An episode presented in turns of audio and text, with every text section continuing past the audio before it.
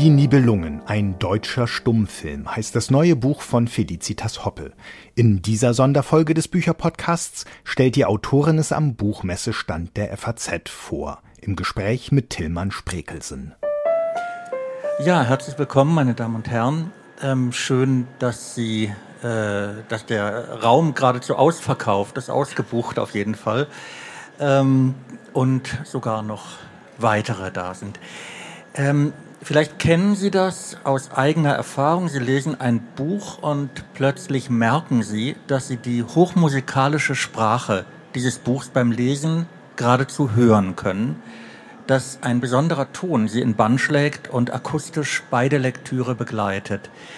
Ähm, mir begegnet das Phänomen nicht oft, aber zuverlässig, wenn ich ein Buch von Felicitas Hopper aufschlage ob das die Reisegeschichte Paradiese Übersee ist, der Roman Johanna um die Jungfrau von Orléans und ihre modernen Interpreten oder die fabelhaft erfundene Biografie Hoppe zwischen Eishockey-Ambitionen und Dirigentenruhm. Felicitas Hoppe ist eine der am meisten mit Literaturpreisen versehenen deutschen Autoren, darunter einschließlich des Büchnerpreises alle namhaften Preise unterhalb noch äh, des Nobelpreises. Und weil sie weiß, dass es nichts umsonst gibt, noch nicht einmal einen Preis, zahlt sie zurück mit geschliffenen, funkensprühenden Dankesreden, von denen einige glücklicherweise publiziert vorliegen. Sie ist eine große Reisende oder wie im Fall des Weltumseglers Pigafetta oder der russischen Amerikafahrer Ilf und Petrov auch eine große Nachreisende und sie ist eine begnadete Übersetzerin etwa der Werke des Amerikaners Dr. Seuss. Heute ist sie hier mit einem neuen Buch, das sich mit dem Nibelungenstoff auseinandersetzt. Herzlich willkommen, Felicitas Hoppe. Ja, danke Tillmann Spreckelsen und schön, dass Sie da sind. Ähm, Sie haben sich des Nibelungenlieds angenommen. Dem wird ja nachgesagt, ähnlich wie den Grimmschen Märchen, äh, eine ungeheure Grausamkeit, ständig rollen abgeschlagene Köpfe. Äh, wie geht man mit einer solchen Vorlage, einer solchen gestimmten Vorlage um? Naja, also gemessen an dem, was wir so um die Ohren gehauen bekommen heutzutage an Grausamkeiten ähm, vom Film und von der äh, sogenannten Wirklichkeit, ist das in den Nibelungen ich hätte jetzt fast gesagt ein Kinderspiel, aber sie sind natürlich auch in dieser stilisierten Form von einer ungeheuren Gewalt. Und ich glaube, damit kann man nur umgehen, indem man sich mit dieser Gewalt konfrontiert und äh, versucht zu begreifen, wie sie entsteht und wie sie generiert wird. Und das muss man natürlich auch erkennen und unterscheiden, dass es hier äh, um eine erzählte Gewalt geht, die nach ganz bestimmten formalen Mustern erzählt wird und dadurch eine spezifische Wirkung erzielt. Also was ganz automatisiertes im Großen und Ganzen, aber ziemlich schnittig und im Vergleich zu unseren Spielfilmen fast sparsam sparsam mit der Gewalt. Wie entsteht die denn strukturell? Sie haben eben gesagt, das ist auch eine Folge der Erzählweise. Ja, in diesem Fall, also ich spreche jetzt vom Nibelungenlied, entstanden um 1200, das ja in dem Sinn auch kein Original ist, sondern auf alte Stoffe zurückgeht. Und wenn man das genauer studiert, wie die Gewalt aufgebaut ist, dann haben wir hier so eine Art Spiralisierung. Also es ist in Form einer Kettenreaktion. Und was die Sache so bündig macht und so äh, unmöglich zu knacken oder es aufzubrechen ist, äh, dass sie nicht reflektiert wird, sondern dass sie geschieht. Sie vollzieht sich und sie muss sich vollziehen. Sie ist nicht aufzuhalten. Es wird nicht diskutiert, es wird nicht verhandelt, es gibt keine inneren Monologe, es gibt angedeutete Momente des Konflikts oder des Zweifelns, aber im Grunde genommen läuft das ab wie eine Maschine. Das ganze Nibelungenlied ist eine Erzählmaschine und in dieser Maschine ist das Personal Teil der Maschinerie und hat eigentlich gar kein Anrecht auf Individualität. Und das finde ich faszinierend. Man hat ja auch nie den Eindruck, dass irgendjemand irgendetwas bereut etwa. Also ich schlage da meinem Schwager den Kopf ab und gehe dann weiter irgendwie. Nein, es ist zwingend, aber es ist so zwingend wie im Comic oder im Stummfilm. Und ähm, das muss man auch ganz klar sagen, mit unseren Parametern, die wir so lieben, an denen wir so hängen, von Gut und Böse, kommt man hier nicht zurecht. Es gibt in den Nibelungen eigentlich weder Gute noch Böse. Man denkt das so und ist geneigt in unserem Zwang der Aktualisierung, aber eigentlich ist es nicht so. Jeder ist in seinem Kosmos vollkommen stimmig, ob das der üble Hagen ist oder die Dauerwitwe Kriemhild, die zur Rächerin wird. Die funktionieren in ihrem Kokon und sobald sie miteinander Schnittmengen bilden sollen, haut es nicht mehr hin, beziehungsweise dann haut es hin. Dann fallen die Köpfe, weil sie nicht miteinander verhandeln. Sie haben eben zwei Stichworte gebracht, die eigentlich fast in eines fallen, nämlich einmal die Maschinerie und dann den Stummfilm. Und da hört man eigentlich fast schon den Projektor rattern. Das ist ja der Untertitel oder ich weiß gar nicht, ob man sagen kann, die Gattungsbezeichnung, äh, die Nibelungen, ein deutscher Stummfilm. Wie, wie kommen Sie darauf? So, das wird in der Regel natürlich äh, für Kenner der Materie als Hommage an den äh, Stummfilm von Fritz Lang äh, ausgelegt, den ich in der Tat sehr sehens- und bemerkenswert finde. Aber äh, es ist eigentlich keine Gattungsbezeichnung, sondern das, was man ja unter Büchern nicht setzen darf.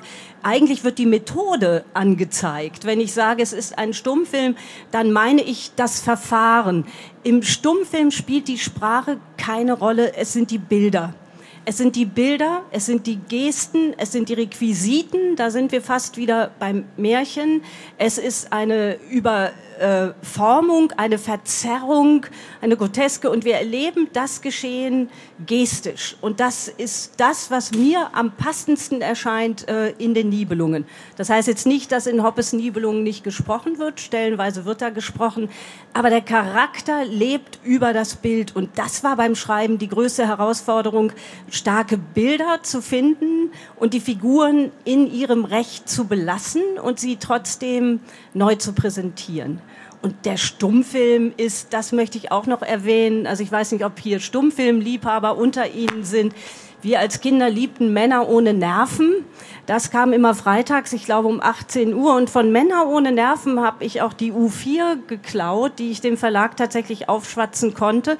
Da steht schlicht und einfach Drama, Liebe, Wahnsinn. Und so wurden diese kurzen Stummfilme angekündigt, bevor jemandem die Torte ins Gesicht flog. Und es war, es gibt nichts Grausameres als Stummfilme. Die Leute dreschen aufeinander ein, sie sägen sich gegenseitig die Bäume kaputt, sie zerschlagen ihre Autos. Es ist eine Eskalation der Gewalt und wir lieben es. Vermutlich, weil wir das alles gerne selber täten und Gott sei Dank den Film als Ventil haben. Es gibt ja ein, ein, eine nette Hommage weiterhin an den Stummfilm, dass im Text immer wieder Tafeln eingeblendet werden, die, wie die Tafeln im Stummfilm eben. Ähm, war das mühsam, den Verlag davon zu überzeugen? Ähm, es ging. Also ich habe mich äh, ins Zeug gelegt. Ursprünglich hatte ich sogar die Vorstellung, Sie kennen das. Es ist ja eine große, große Kunst und Thea ähm, von Habur heißt sie, ne? Die, die Frau von Fritz Lang, die das äh, Drehbuch für den Stummfilm schrieb, hat, finde ich, die genialsten Stummfilmtafeln gemacht. Auf Stummfilmtafeln muss man sich kurz fassen und äh, Signale geben. Und ursprünglich war meine Idee, zwischen jedem Kapitel eine ganzseitige Tafel zu haben. Äh, da hat der Gestalter widersprochen. Das Buch wäre dann nämlich fast doppelt so lang geworden und das wäre dann ein bisschen fake gewesen. Aber die Idee hat überzeugt, ich glaube aus einem praktischen Grund, weil die Stummfilmtafeln beim Lesen auch Pause und Atem verschaffen und man sehr schöne kurze Lesebilder hat. Das strukturiert das Lesen. Außerdem sieht es super aus. Danke an den S. Fischer Verlag. Das Nibelungenlied steht ja in dem Moment, wo wir uns heute zu, gar nicht mehr so mehr zum Beginn des 21. Jahrhunderts darüber beugen, steht ja in einer sehr langen Tradition und äh, was weiß ich, von, von Wagner bis Worms mindestens als äh, so Eckpunkte vielleicht. Ähm, äh, wie kam es zu der Entscheidung, diese Tradition eigentlich mitzudenken? Denn genau das passiert ja. Äh, es ist ja völlig unmöglich, äh, das ohne die Tradition zu denken, auch ohne die jüngste dann, ja, die Verwurstung hätte ich fast gesagt, durch den Nationalsozialismus bis hin zu Görings Rede äh, anlässlich der Situation im Kessel zu Stalingrad. Das ist äh, aber auch eine Provokation. Also der Stoff, so wie ich ihn dann als Lied gelesen habe, den Text von 1200, ihn quasi unter diesen Schichten hervorzuholen, wohl wissend, dass die Schichten, natürlich jede dieser Schichten hinterlässt ihre Spuren an dem Stoff. Und es wäre ja naiv zu sagen, ich gehe jetzt äh, zum Ursprung. Ursprünge gibt's in der Literatur eigentlich nie. Und was mich fasziniert, ist, ähm, als Schriftstellerin nicht originell sein zu wollen, sondern zu wissen, jeder Stoff ist eine Leihgabe. Und dieses Stehen auf den Schultern von, von, von Riesen, das ist toll. Außerdem, wenn alle über diesen Stoff schreiben, dann muss ich es natürlich auch, weil das ein Beweis der Qualität des Stoffes ist, sonst würde er nicht andauernd neu aufgelegt werden. Wobei das ja ein zutiefst mittelalterlicher Gedanke ist, äh, jetzt keinen neuen Stoff sich ranzunehmen, sondern einen alten Stoff äh, neu zu fassen, im Grunde genommen. Ich würde gerne äh, Sie bitten, dass wir es einmal hören, wie das geschieht, mhm. ob Sie eine kurze Passage vorlesen könnten. Das mache ich, mache ich sehr gerne. Und äh, was Herr Spreckelsen sagt, ist, glaube ich, essentiell wichtig, gerade in einer Zeit, wo alle so nach Originalität gieren und äh, natürlich in Wirklichkeit alle voneinander abkupfern, was ich toll finde. Und der klassische Kommentar der mittelalterlichen Dichter ist ja immer, ähm, viele haben es vor mir erzählt, aber so gut wie ich erzählt es euch keiner. Das nehme ich für mich natürlich auch in Anspruch. Ähm, ich lese ein ganz kleines Stück. Wir befinden uns hier auf der Borner, äh, Wormser Festspielbühne und es betritt jetzt diese Bühne Hagen von Tronje. Und heute Abend sieht Hagen besonders schön aus. Nicht, dass er sich etwa verändert hätte, er ist ganz der Alte, denn er hat gar kein Alter.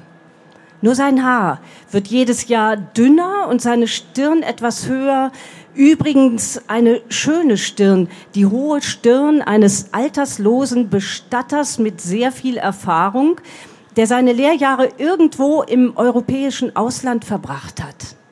Eine Stirn, hinter der nicht gegrübelt wird, weil Hagen sich auskennt und weiß, was zu tun ist, wenn alle anderen noch mit Klagen beschäftigt sind weshalb diese Stirn fast Zuversicht ausstrahlt, einen unaufdringlichen Glanz, in dem sich das Publikum gerne spiegelt, weil der Widersacher ihm seit Jahren treu bleibt.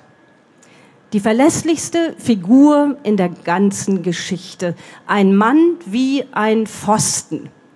Nicht zu ermüden, nicht zu betrügen, lässt sich nicht täuschen, zu nichts überreden, ist nicht zu bestechen, unmöglich zu rühren, dient nur sich selbst und jener Kraft, die ihm erlaubt, jederzeit ohne Schlaf auszukommen. Der hat keinen Schlaf, keine Träume, hat nichts zu besprechen, nichts zu bereden, schmiedet Tag und Nacht Pläne und schreitet zur Tat. Kein Zweifel, das Publikum liebt ihn, denn nicht der Töter des Drachens, nicht der Bärenjäger und Zwergenhäuter, nicht der Besitzer des größten Schatzes der Welt, den niemals jemals zu heben, jemand zu heben imstande sein wird, sondern sein Mörder, der Schatzvernichter, ist sein heimlicher Held, der jetzt so lässig nach vorn an die Rampe tritt. Ganz herzlichen Dank. Ich äh, bin äh, ganz ähm, angetan von, ich habe das jetzt zum ersten Mal wahrgenommen, äh, diese kleine Passage, dieser kleine Schlenker mit den Lehrjahren des Bestatters irgendwo im europäischen Ausland, wo man dann denkt, na ja klar, ich meine, die, wer die Hagen-Geschichte kennt, weiß, dass er am Hof von König Etzel äh, da eben äh, aufgewachsen ist und dann unter ganz dramatischen Umständen ja dann da, da entflieht. Ähm, auffällig fand ich auch diese Rhythmik dann in der Sprache. Warum ähm, dieses leichte Anziehen an der Stelle. Also es wird ja, es wird ja etwas schneller, es wird äh, rhythmischer. Man hat fast den Eindruck, aus einer Lesung, aus einer, ähm, aus einem Stück Prosa wird eine Art Andeutung, ein Hauch eines Liedes. Naja, äh, es ist unvermeidlich. Also ähm, wir neigen ja dazu zu glauben, dass wenn jemand äh, rhythmisiert schreibt oder äh, in Versen, das sei sozusagen äh, eine manierierte Spielerei oder zu sagen, naja, ich kann auch jampen oder irgendetwas. Äh, bei mir ist das nicht so, weil ich automatisch so schreibe. Das ist kein Plan, sondern der Stoff selber, die Figur, der Auftritt dieses, dieses, dieses, dieses geheimnisvollen Hagen erzwingt geradezu die Form. Das Nibelungenlied selber ist natürlich in Versen. Äh, es gibt wunderbare Prosa-Übersetzungen und äh, ich hätte es nie in Versen nachgedichtet, aber diese Rhythmik ist äh, eigentlich unausweichlich, weil sie der Energie des Textes entspricht. Diese Figuren haben eine unheimliche Kraft, ganz im Sinne des Stummfilms. Die stehen da und die kann man nicht in irgendeiner Lari-Fari-Prosa runtererzählen. Da muss man schon ein bisschen ackern. Und das hat auch wirklich Arbeit gemacht. Eine andere Struktur, die der Text ebenfalls vorgibt, das ähm, findet sich wieder in den Großkapitelbezeichnungen, nämlich da gibt es einmal Rhein, da gibt es Donau und dann gibt es am Ende die Klage. Da würde ich gern gleich zu kommen, aber erstmal zu Rhein und Donau. Es ist natürlich durch die Handlung vorgegeben. Die eine spielt am Rhein eher, die andere eher auf der Donau und auf dem Weg. Aber äh, geht es darüber hinaus? Also färben diese beiden Flüsse auch ihr Erzählen ein oder geben die der Handlung mhm. etwas? Äh, ja, ich wünschte, es wäre so. Äh, das war natürlich auch der der Plan in der Tat. Nun ist es so, dass mir durch, durch Corona äh, das verwehrt blieb, was ich eigentlich bei jedem Buch mache, nämlich dass ich den Stoffen hinterherreise. Also eine Donaureise wäre fällig gewesen, den Rhein kenne ich ganz gut, die Donau weniger und deshalb habe ich mich ein wenig belesen und es ist ja natürlich so, dass die Rheinwelt und die Donauwelt ganz, ganz eklatant unterschiedliche Welten sind und die Zweiteilung ist im Original gegeben und man merkt auch, dass die Teile nicht in jeder Hinsicht kompatibel sind und die Stimmung an der Donau ist eine andere. Der ganze Donauraum ist anders bevölkert. Es tauchen ganz neue Personen auf. Es ist natürlich das Hundenland und es spiegelt auch die interessanterweise ja bis heute vorhandenen äh, äh Unterschiede oder auch Ängste und Projektionen auf diesen Osten den wir ja heute viel besser kennen und kennen könnten. Und zugleich ist die ganze Angst dieser Reisenden Nibelung, sie kommen in eine Zone, die sie nicht kennen. Und im Gegensatz zu diesem ähm, einfachen, klaren ähm, Rheinischen ist dieser Vielvölker, dieses Vielvölkerland der Donau eine ganz andere Welt. Ja, aber kommt nicht auch hinzu äh, beim Rhein, ähm, gut, wir, die wir das Epos kennen, die wir das Nibelungenlied kennen. Wir, wir wissen, wohin der Hase läuft, aber die Nibelungen können eigentlich noch nicht wissen, wie sich das Ganze entwickelt. Aber in dem Moment, wo sie auf der Donau sind, äh, gibt es eine äh, Prophezeiung, äh, die äh, ganz klar sagt, kein einziger von euch wird zurückkommen, außer dem Kaplan. Und Hagen sagt, das wollen wir ja mal sehen, wirft den Kaplan ins Wasser, aber wundersamerweise, der kann gar nicht schwimmen, aber sein Mantel trägt ihn irgendwie ans Ufer und so. Und da wissen eigentlich alle und spätestens dann weiß auch der unvorbereitete Leser, das geht nicht gut aus. Also schon von daher ist so eine gewisse mm, schwarze Wolke über dem Ganzen. Absolut. Und äh, ähm, es, das ist dann wiederum folgerichtig im Sinne der, der, der, der Kettenreaktion. Sie haben mir vor langer Zeit einmal die Frage gestellt, hätte es nicht irgendwie anders kommen können? Also gäbe es die Möglichkeit, irgendwo in dem Text abzubiegen und sagen, jetzt wenden wir alles zum Guten. Ich gestehe, ich habe das sogar probiert. Ich hatte sogar vor, das Schlimme zu verhindern äh, auch neue Todesarten auszuprobieren oder zu denken, naja, irgendwie muss man, äh, es zerstört aber sozusagen den Charakter der Erzählung. Damit muss man dann fertig werden. Ich habe das gerade richtig verstanden. Das Schlimme verhindern, indem ich neue Todesarten ausprobiere? Naja, also. Äh, ich, ich frage ja nur. Ja, nein, ich hatte, äh, also ja, also im Grunde genommen kamen mir die Nibelungen alle irgendwie ziemlich äh, suizidal vor. Also es gibt einen Moment von Selbstvernichtung, in dem, also in dem Hagen sagt, ich zerschlage das Floß und damit ist die Rückkehr unmöglich gemacht. Wir können es auch anders beschreiben und sagen, es gibt eine Art Lust am Untergang, die natürlich auch ungeheuer provozierend ist und die man erzählerisch, glaube ich, nur bewältigen kann oder ich nur bewältigen konnte, indem ich auch einen Moment von Komödie sehe. Es gibt auch einen komödiantischen und komischen Zug in der Übersteigerung und da sind wir wieder beim Stummfilm eigentlich. Wenn Sie feststellen wollen, wie aus einem großen Köpferollen im Mittelalter eine fröhliche Tortenschlacht wird, rate ich Ihnen dringend, äh, das Buch zu lesen. Ganz herzlichen Dank. Ich bedanke mich. Dankeschön.